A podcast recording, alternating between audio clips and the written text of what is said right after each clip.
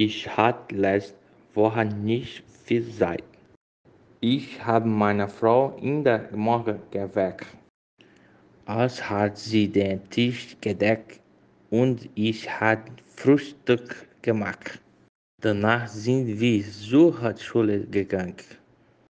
Am Nachmittag hat er seine Hausaufgaben gemacht und die Mechanik des Autos kennengelernt. Am Abend wurde das Essen zubereitet. Meine Frau hat im August ein Auto gekauft.